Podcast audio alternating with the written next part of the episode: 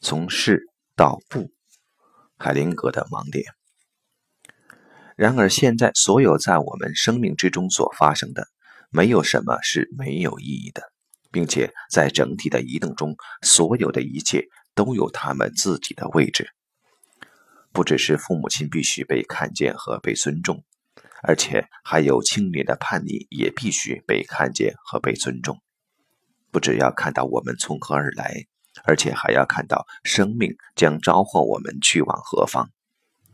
不只是看到我们属于这个群体，而且还要看到我们不属于这个群体，不是他的财产的事实，并且不只是说是，而且还要说不。这正是意识的第三阶段的进步，从我们的意识向自我意识的进步，即产生了我们不属于我们所来自于的那个群体的认识及其现实方案。由此出发。这个念头便开始成长。我们将只属于我们自己，我们是独立自主的。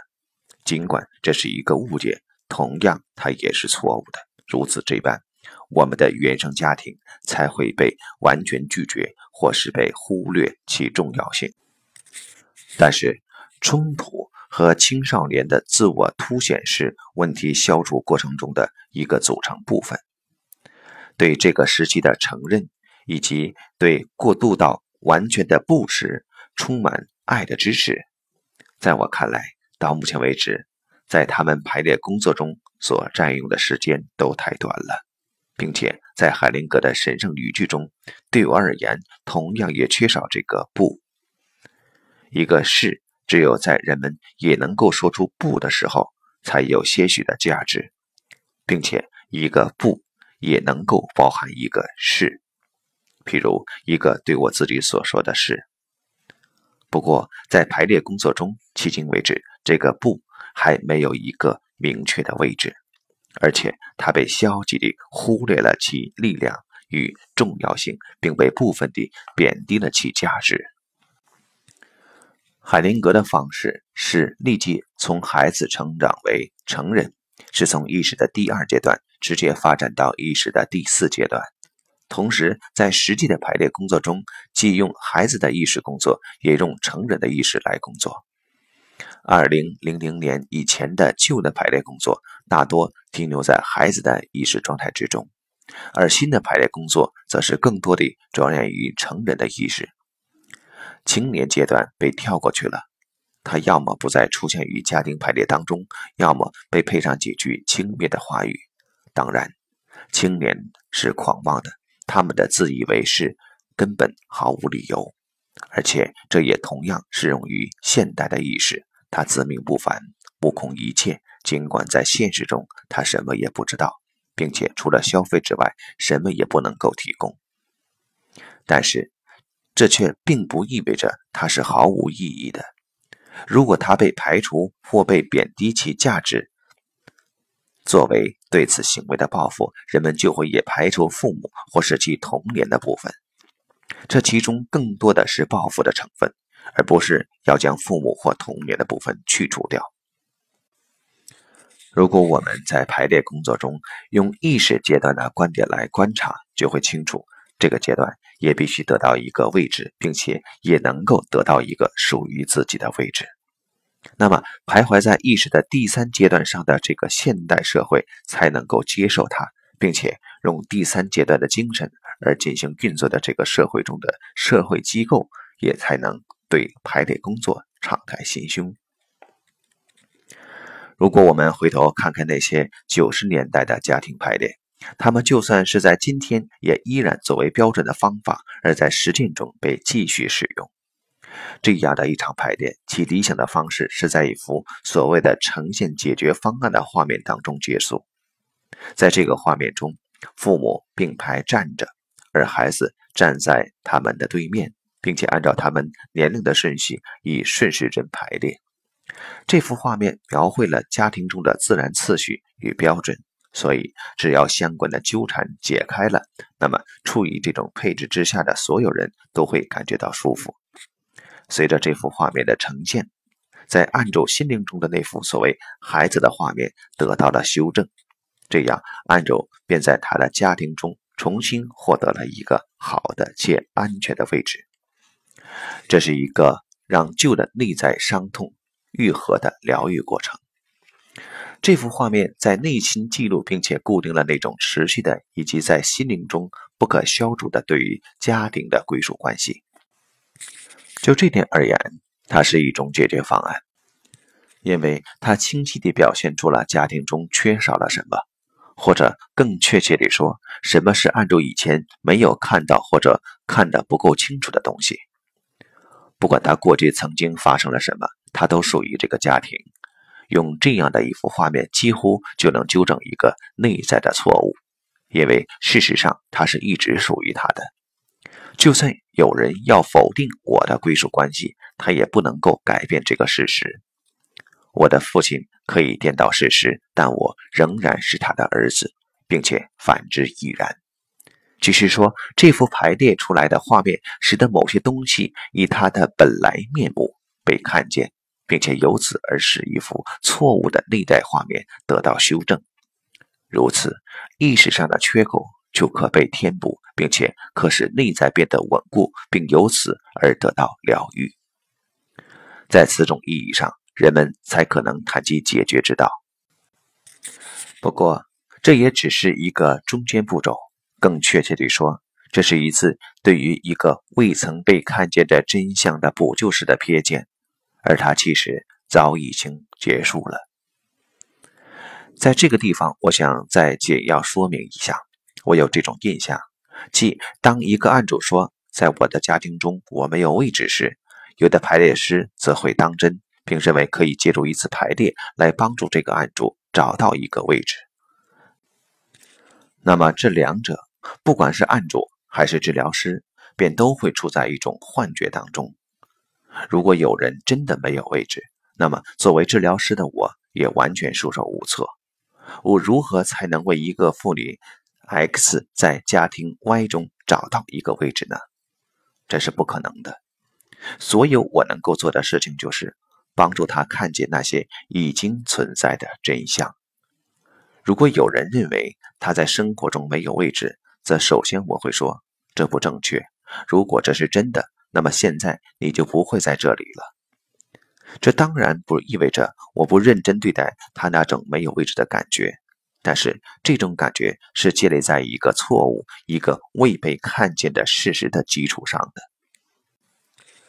让我们再回到一次排列中的那幅结束画面，这是一幅孩子的画面，一次对孩子心灵的整合。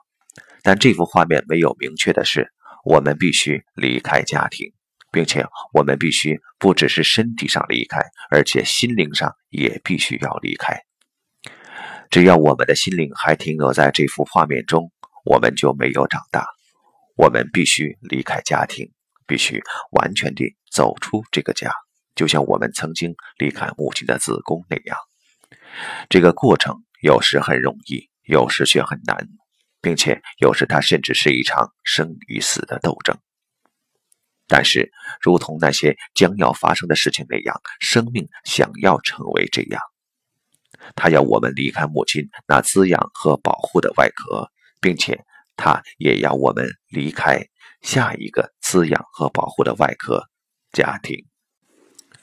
如果我们情感上还停留在母亲的子宫里的话，那么不仅我们的身体不会长大，而且我们的心灵也不可能长大。如果我们的情感还停留在家庭之中，我们也同样不可能长大。而且，就像出生的时候有时显得很艰难那样，当我们离开家庭时，有时也会发生冲突。尽管这种青少年的反叛可能会受到限制，但它却是成长为成年人的一个重要阶段。海灵格正确地认识到，只要我们拒绝家庭，或是对他还有所要求，我们就还没有离开家庭，因为拒绝是与纷争和要求联系在一起的，所以拒绝对于我们转而走向对家庭的同意是十分重要的。它正是建立在继续前进以及从家庭的束缚中摆脱出来的意义之上的。只有这个同意，更确切地说，只有这种爱，才能给予我们完全地走出去的内在自由。不过，对于冲突、限制以及离开的同意，也属于这种同意的范畴。在移动者的排列中，人们可以很清楚地看到这些。如果排列师并不想以此为目的而主导其排列工作的话，那么我们现在则不应再将童年时的家庭画面作为结束画面，而是应更多地进入到自己的生命之中，更多的着眼于自己的未来。在此过程中，这个生命的主角是独自地站立于世间的。下面的图示再一次显示了我们从保护壳中离开的先后过程。在此期间，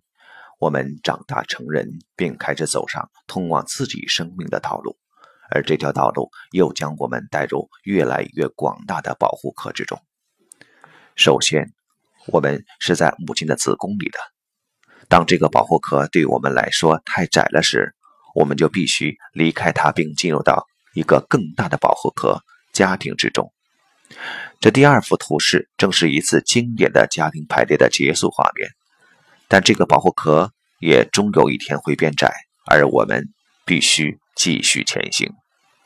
下一个独立的阶段将是独自存在于这个世界之中。不过，在成长的阶段中也有青少年，这意味着我们已经从家庭向外面看去，但我们同样还身处于家庭中，因为我们还需要它。青少年不敢真正的独自站立，所以已经离开了旧的团体和传统的青少年意识，在寻找由他自己所创建的团体和更广大的联系。所有现代的意识形态和由此而出现的移动，都是这类各种青少年的替代群体。现代意识将用一个自己创造出来的崭新的我们，去代替那个老旧的我们的意识。但他却不敢独自地站立于世界之中，他感觉到他需要某些超越了自身存在的更广大的东西，某些融入了自身的存在并由此而赋予了他某种意义的东西。但他知道，所有这些广大的东西都必须离开老旧的生活才能获得，所以他试着自己创造出某些广大的东西，一种世界观，一种哲学。一种意识形态，在这上面，他能够自己找到方向，但这通常却不能发挥作用，因为被创造出来的东西不会比他的创造者更伟大。每一种人们所自己创造出来或思考出来的看似更广大的东西，都必须与它自身一样的渺小，